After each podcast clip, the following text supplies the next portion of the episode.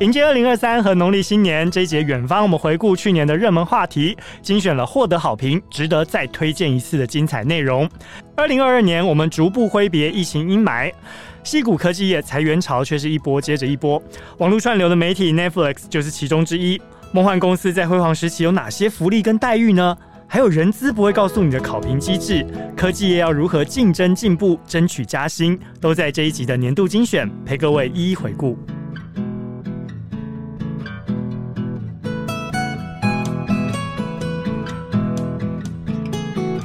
各位听众，大家好，欢迎您加入联合报数位版的 Podcast 单元《远方》，我是主持人蒋宗玉。COVID-19 疫情呢，让不少人工作跟娱乐都在家中度过啊，那么带动了网络串流媒体 Netflix 的营收。这一家在二零二零年荣登全球科技人才最渴望就业的梦幻公司，难道现在面临留不住人才的情况了吗？今天远方呢，我们就邀请到曾经在 Netflix 任职的 Jerry 来跟大家聊聊。Jerry 你好。你好，钟宇你好，大家好。好，其实 Jerry 现在嗯，曾经在 Netflix 工作，但是现在是我们 Google 大中华区的资深总监。所以我想要先帮听众朋友们问，在节目一开始，因为听说 Netflix 的福利非常之好，第一个真的给员工无限带薪的休假吗？假期可以随便你自己安排。就是 before 我回答这个问题之前，我先呃讲一下我的观点，就是说呃。呃，题目是就是 Netflix 是不是面临留不住人才的状况？其实我觉得 Netflix 是很特殊的环境，那基本上很多很优秀的人才都愿意过去。那其实不是薪资哦而已，就是说基本上他给予你很大的呃权利。去做你想要做的事情，然后以结果为导向，嗯、所以每一个人在里面都是战将，然后战将都想要跟战将 A 级人才想跟 A 级人才合作，所以基本上我觉得他对于人才还是有很强的吸引力。嗯、当然，随着股价往下，以及随着面临更多的 competition，他的确会啊、呃，还有随着经济的状况，经济如果不太好的时候，那裁员的幅度可能快跟大的时候，大家就会比较想去比较。啊、呃，比较有保障的公司，像 Google, 相对稳定的 Google，相对稳定，像 Google 啊，或者像像这这些公司。嗯，对，所以 Jerry 其实刚刚讲到一个重点，就是说我今天给你那么多福利哈，不管是包含我们刚刚问到这个无限的带薪休假，嗯，这确实也是很大的诱因，但是背后所要承担的就是相对的责任，跟你能够做出什么 production 出来，所以这个就是嗯，大家要进入 Netflix 之前，你可能得要先思考好的，而且呢，就是刚刚点到第二点是什么，都是精英中的精英，大家呢都互相学习，但也互相竞争，景气好坏决定了裁员幅度，也就是说公司握有很大的。权力去决定你的去留。好，相较之下，也就是说，我今天给你很好的优渥福利，但是也有很好的自由休假。这个前提就是高压力跟高变动率吗？就你自己的体验。对，我讲一下我的背景哈，就是说，我是二零一五年被挖过去 Netflix 的。嗯。那因为那个时候 Netflix 主要还没有进军全球，它还没有做它的最有名的那个 Global Launch。嗯、哼他 Global Launch 是在二零一六年的一月六号，那 CEO Reed Hastings 在那个呃在在那个 Vegas 的那个 CES，他做 Keynote Speech、嗯。是。那最有名就是说，他说我们接下来就要进行 Global Launch。那他一讲完背后的啊。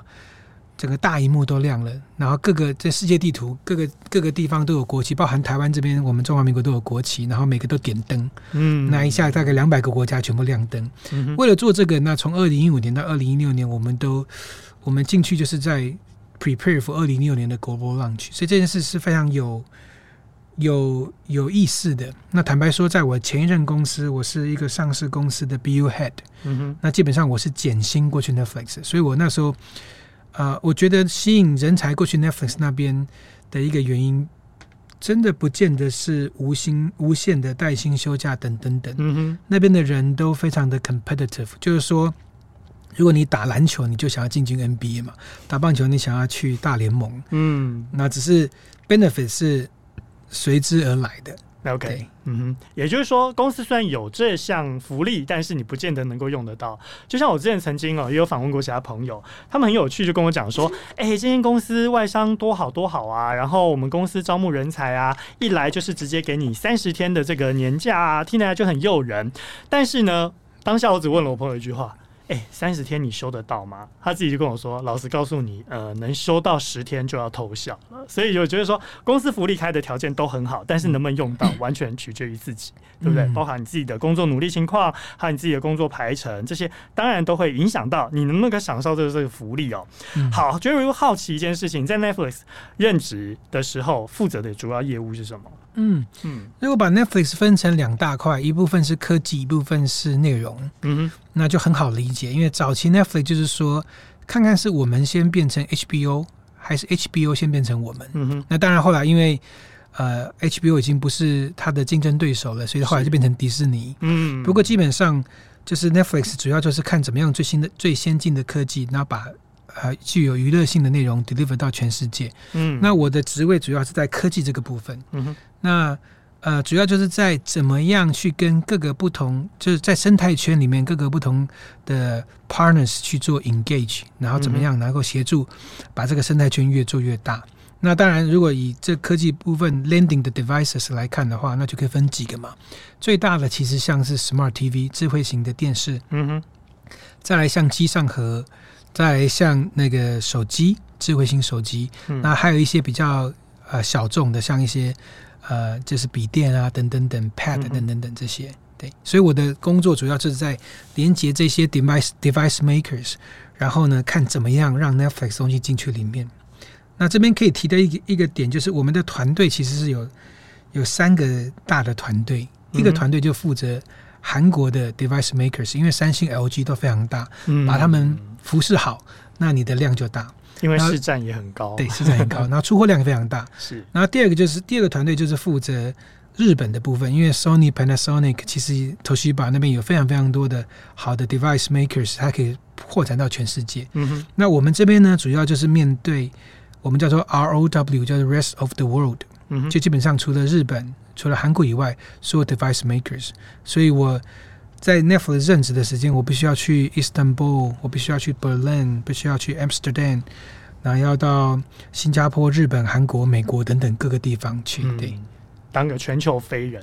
刚好你任职的期间还有在疫情之前，对不对？对，刚好在疫情之前，对，不然其实也会造成你很大的困扰。好，所以其实刚刚 Jerry 跟我们讲到，哎、欸，这生态圈跟这 engagement 如何做到让它越普及化，当然对 Netflix 的营收来说就越漂亮。特别你刚才讲到 device 的部分，如果你能够拿下市占多的、出货量高的这些载具，相较之下呢，Netflix 营收也会跟着水涨船高。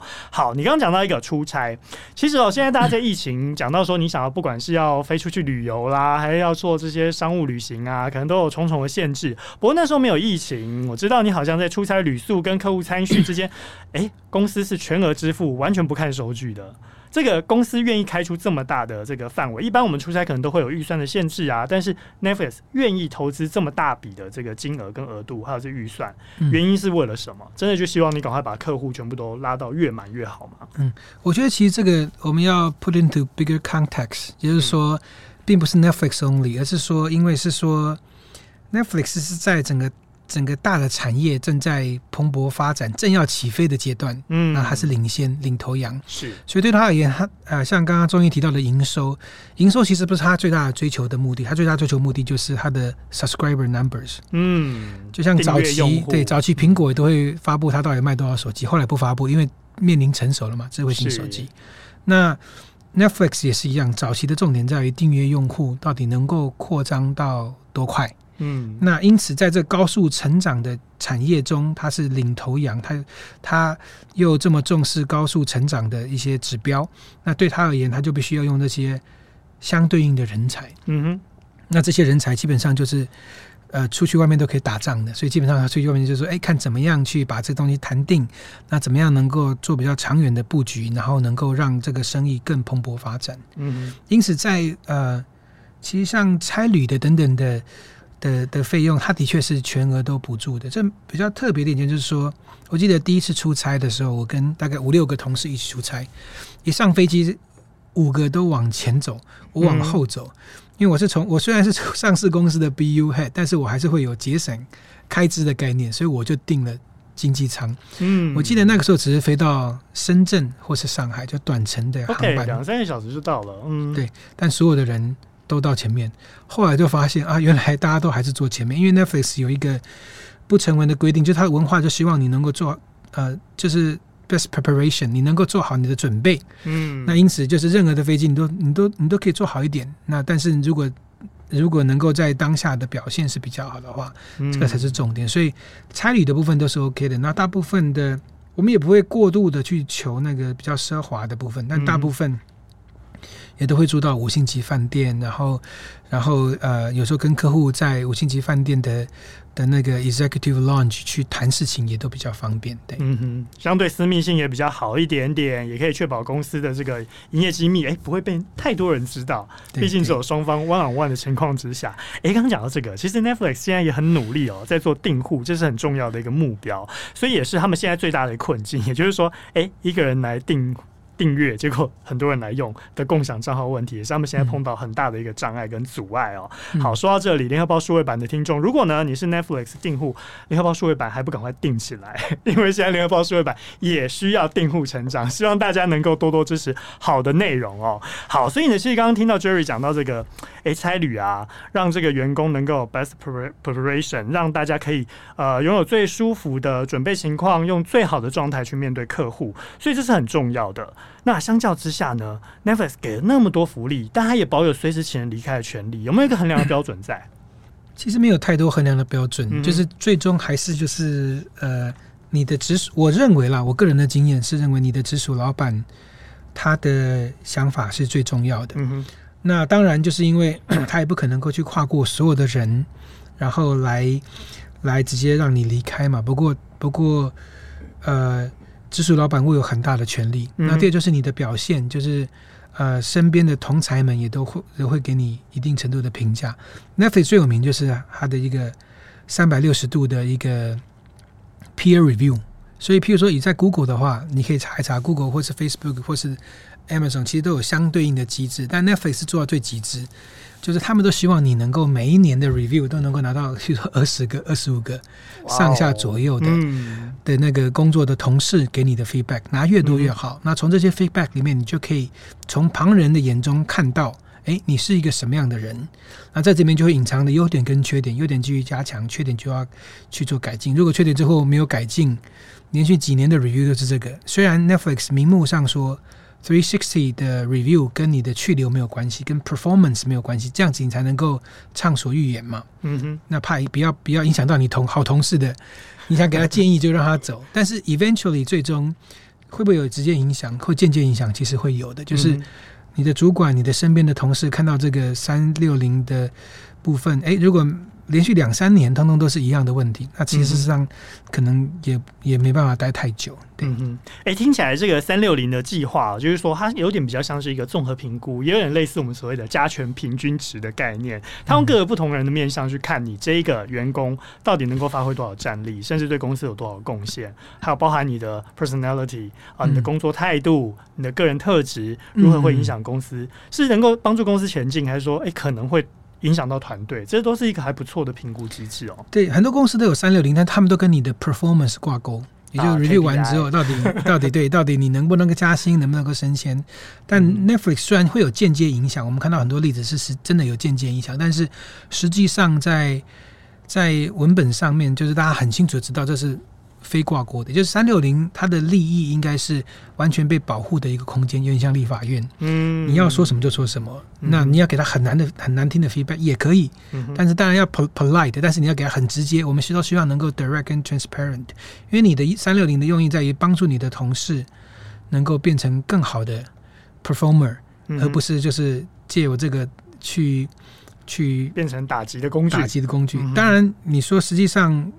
会不会变这样？我觉得就是很难避免，很难避免。不过这个用意是很良好的，对。嗯嗯嗯，也就是说，呃，每一个制度都有它的优点啊，当然也有它的缺点，就是会不会沦为有心人士的操作工具。嗯、所以这当然，呃，在制度上，呃，利益都是良好的，但是使用上可能会有一些争议存在哦。不过你刚刚讲到这 review 的部分啊，其实大家也会关心到说，哎，这个是影响你薪资能不能加薪的一个关键吗？其实不是、欸，就是说。嗯我觉得会有间接影响，因为任何的表现都会有间接影响。但事实上，Netflix 的薪资很特别，是他是这样看，他是看你呃你在市场上的价值怎么样？嗯哼，啊，基本上，比方说你是举例来说，你是王建民好了，嗯哼，假设你在纽约洋纽约洋基队的薪水是呃两千万美金，那假设今天譬如说波士顿红袜队要用三千万挖你，嗯，那。你的身价其实是三千万，不是两千万，嗯哼，对吧？嗯、所以因此对 Netflix 而言，就是你在市场上的价值是是多少，这点是很重要的。所以因此，其实每年我们大概都会准备两个东西，这很特别。就是第一个就是说，准备其他公司给你的 offers 聘书，嗯、所以。因为你到了 Netflix，就其他公司对你会自然有兴趣。嗯、那呃，他 Netflix 是很鼓励大家到处去面试的，所以我每年其实都有好几家公司都面试完成了，得到他的 o 呃的 counter 的 offers。嗯。那这些 offer 会包含多少钱、多少福利等等等。嗯哼。然后我会把这个东西附上他的人事或是跟我谈的一些 executive 他们的一些 contact info，然后传给我们的老板，让老板往往内会诊。第二就是说，他也需要知道在这个市场相对应其他。呃，类似公司里面类似的职位，大概它的市价价值是多少？所以我们一般演员都会有一些市调，或是有一些自己我们自己可以拿到。比如说我在 Netflix，那在 Amazon 的相对应的 Partner Engagement 的 Manager，哎，他多少钱？大概有些类似这样的 in 的 insight，那让他们做综合的考量。嗯。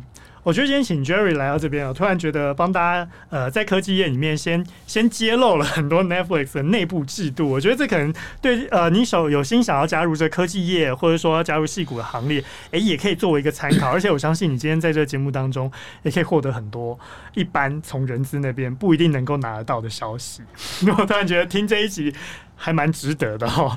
好，刚刚讲到这薪资，哎，变成你要拿别家公司的面试的 offers 来作为你在 Netflix 的加薪依据，还有呢，能够彰显你的市场价值。所以变成说，呃，Netflix 不光鼓励你尽量去市场上跟其他不管是呃竞争同业也好，或者是跨领域的其他公司也好，来证明，哎，你在这个市场上有多少价值，跟你可用之处是什么。那但是讲到薪水，其实我知道。哎，问人家薪水很不礼貌。我们看一个有公开揭露的，好了，就是前一阵子从 Netflix 他原呃离职的一位员工，他是呃亚裔的工程师 Michael Lin。他的案例呢，是因为他从 Amazon 跳槽到 Netflix 之后，就获得了呃千万台币的年薪，差不多四十五万美金啦。但是他待不到四年，他就选择离开了。结果呢，当然是让很多人觉得说，哇，千万年薪诶，你竟然不要，让身边的亲友很不可置信。不过他的说法是因为他那时候。担任的这个工作职务是 软体工程师，他觉得软体工程做到最后很感觉很像他复制贴上啊，一直重复，没有任何进步的空间。他自己呢就想说，看能不能转换成 PM，但是呃转换失败，他就说他觉得失去了工作干劲，没有享受工作这样的乐趣。后来呢，反正千万年薪也赚得够了嘛，他就决定自己出来创业。这是我们看到一个国外的案例。我们想跟你请教，是说这个。像 Michael Lin 这样子的案例呢，他去谈是因为一开始就跟 Netflix 谈好了，就是 OK，我年薪就是千万，所以这 average 有可能是呃平均值来说，数字从小很小到很大都有可能，不见得千万是一个固定的平均指标，对不对？呃，对，而且你要看他在什么地方嘛，就是他是在戏谷嘛，嗯哼。那戏骨如果千万年薪，其实是蛮好的薪水，蛮 decent 的薪水。嗯哼。但你说是到底多高，也也不见得是非常非常高，因为你看，你要你要联邦税，然后州税扣一扣，哦，然后你 overall 你能拿到手上的其实也不见得多。那他的消费又又那 living standard 又比较高，在戏骨，嗯、所以其实算是蛮 decent 的薪水，非常好的薪水。但是就是不像千万年薪在台湾，你可以活得。更舒服许多了，我会这样讲。嗯嗯、然后，呃，第二就是说，我觉得 这个你看这个 Michael Lin 的例子，我不了解，但是我觉得他他讲的，我觉得是蛮能够蛮能够就是 echo 的，因为，嗯、因为你要看你的人生要什么，我觉得，呃。就是每一个人的人生非常有限，所以你必须要追求你真的想要什么。你要有这样的认知，才能够去找你的职业。如果你不知道人生要什么，你很难找你的职业。那基本上 Netflix 请的是专业，他不请 Junior，不太请 Junior。嗯。那所以他找的是在专业中，哎，算是蛮比较 top 前面 top layer 的人才。嗯。那这样的人才是不是一辈子都要做这样的事情？比方说。呃，假设今天写 code 对你而言是很简单的，那你可以写很难的 code。写了五年之后，如果你继续写 code 下去，可能就是一直在重复原本你过去的经验，无穷的回圈。嗯哼。那举个例子，比方说王建民，如果他今天投球投完之后，他说我想要去当打击，Netflix 会 welcome 你做打击，但是叫你回去台湾。台湾的联盟，得到台湾的中华职棒联盟自己去吧，因为在 Netflix 这边，你的打击并不是大联盟的打击能力嘛，所以像 Michael 这样想转职，在内部转职这件事情，其实，在 Netflix 比较没有发生，就是因为 Netflix 希望每个领域都是比较 top 的。这个如果你拉回来看 Amazon 或是 Google，它都有明年的在它的文化里面，它鼓励转职，那个的。它背后的那个逻辑不太一样，是因为 Amazon 跟 Google，它重点就在于说怎么样留住人才嘛。这个人才如果我失去了，他到其他地方去，他对我其实是 competition。嗯，然后人留在这边，让他内部转职，他可以成长，我们公司也能成长。那所以这是不同的一个 concept。对，嗯，也就是说每一家公司的文化有不一样的做法了哈。嗯，好像 Michael 林这样的经验跟你自己哦。带过 Netflix 的员工，你有跟其他呃离开的前员工聊过吗？这离开的原因是什么？嗯、或者说，你跟大家分享一下你自己离开的这个经验，原因是什么？其实大概就是时间到了，因为像我离开前最后的半年，我也都一直跟老板们谈说，哎，能不能够做其他东西？因为目前做的事情我大概都很熟悉的，嗯、我们会有一个想法，想要做其他的事情。然后现在我不知道，因为现在 Netflix 跟早期我们是二零一五年，我记得我加入的时候可能只有几千个员工，嗯、那。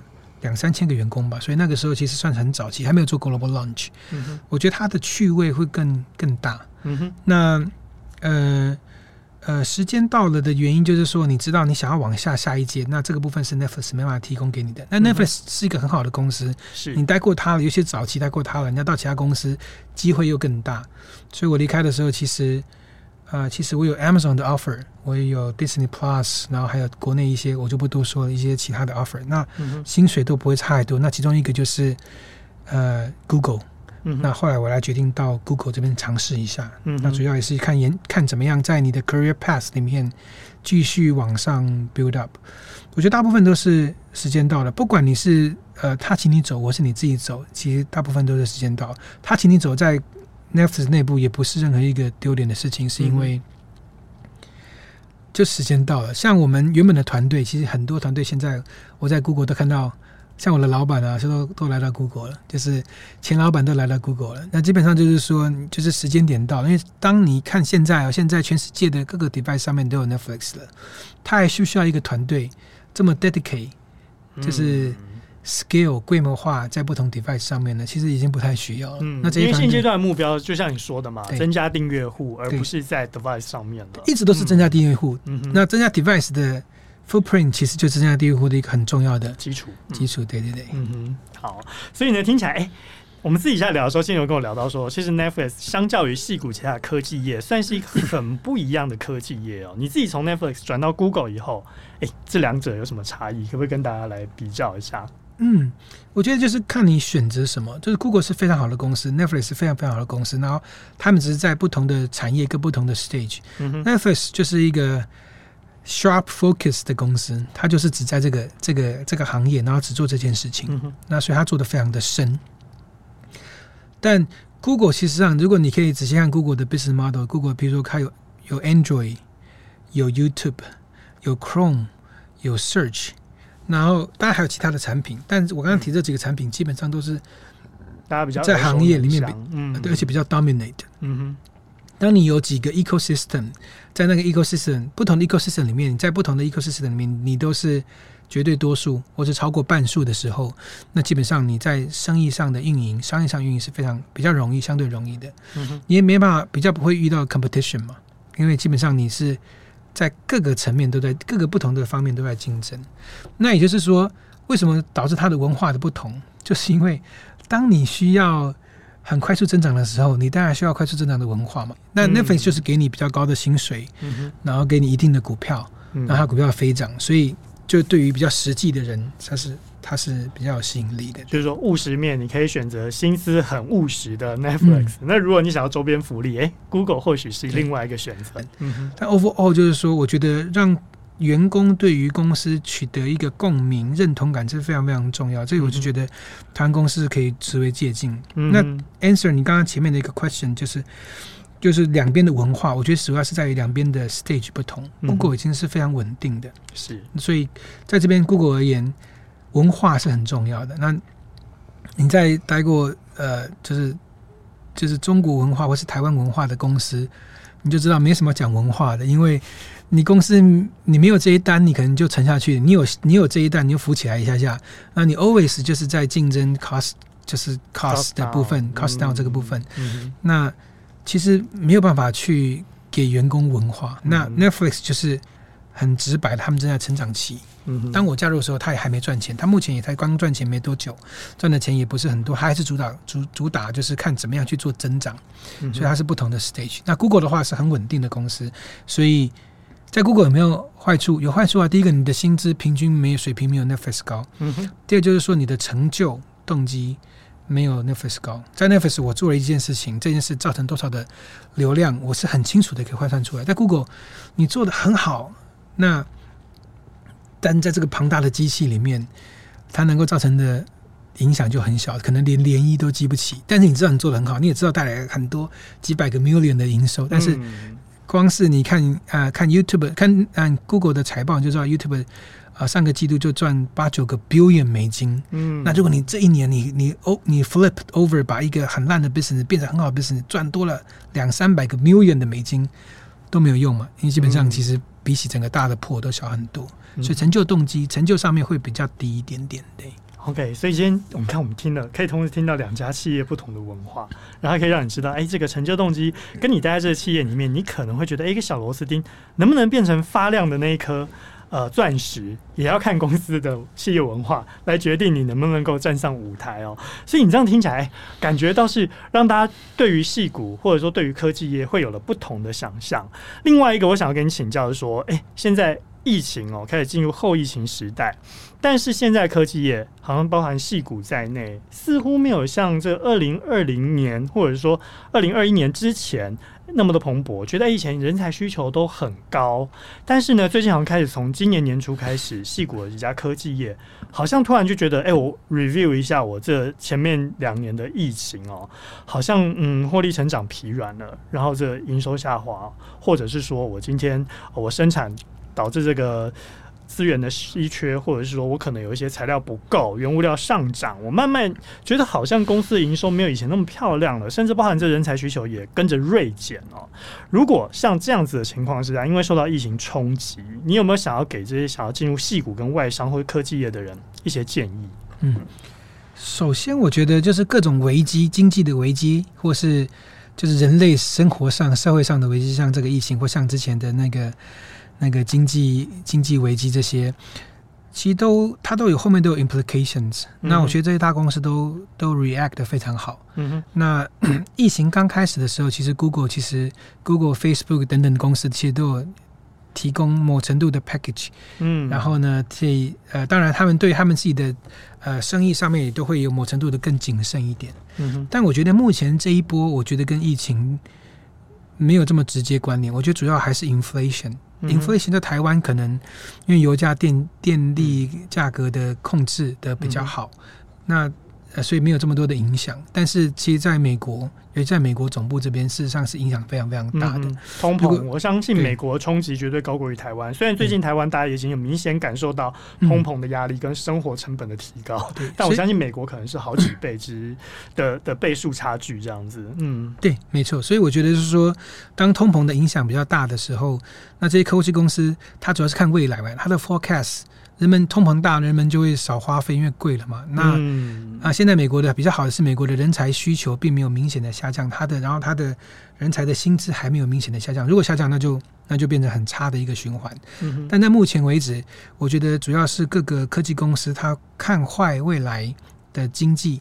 那如果看看未来的经济跟市场的时候，他就会先早一点做出一些应变的措施，主要是这样。相对算是一个保守的防御啦。我暂时先不要花那么高的人事成本在里面嘛，因为真的在企业营运里面，人事成本是最高比例的，大概就是超过六十到七十 percent 这样子的占比。嗯，对。但我觉得，如果给一些想进科技业的建议的话，的人的人才的建议，我是觉得。我是觉得就是 always 就是要先回来看，就是第一个你喜欢什么，你的人生想 achieve 什么，或者在这个阶段想 achieve 什么。假如这个阶段你就想赚钱，那当然找最有前景的嘛。那假设你的人生 overall 你是想要慢慢慢慢 build up 一个 legacy，然后做出比较大的影响，那就要去看你喜欢的场域是什么，在那个场域，在那个产业里面，哪些人是 leader。那我的建议都是，就是选选你所爱，然后选产业，然后选公司。选团队，选老板，然后最后选产品。那我觉得 overall 这个顺序可以稍微微调。不过我觉得走对产业跟走对你喜欢的这两个只要对了，我觉得是很快的。就是假设你早十年去做 streaming，可能也起不来。但假设你晚十年，现在再进去 smartphone 又太晚。但假设你早期进 smartphone，那个就是。成长很快的空间，所以我觉得 overall 就是看你要什么，嗯，然后选产业跟选你所爱，这是最重要的。好，不过刚刚 Jerry 讲到这一点，确实哦，因为 Netflix 正好搭上了这个风潮，加上这个后来也不能说是疫情的加持，应该说疫情导致大家需求倍增，所以它正好在一个最好的时间点进入市场，成为了领导者这样的角色。那么其他呢？如果你想要跟进，诶，也不见得能够马上。或者有这么大的市场占比，所以呃，相较于你今天想要进科技业也好，或者你想要进戏股也好，刚刚 Jerry 也给了一些建议，先想清楚自己要什么，然后另外一个就是说，来看一下产品的特性，然后选团队、选老板，好，这个是很重要的，对不对？好，今天也非常谢谢 Jerry 来到我们的节目当中，跟我们分享了这么多，包含 Netflix 过去的经验，跟现在在 Google 担任大中华区资深总监的一些经验，谢谢 Jerry。谢谢谢谢钟玉，谢谢大家。好，我们联合报的 Podcast 远方，下一次再见喽，拜拜。更多精彩的报道，请搜寻 VIP 大 U 点 com 联合报数位版，邀请您订阅支持。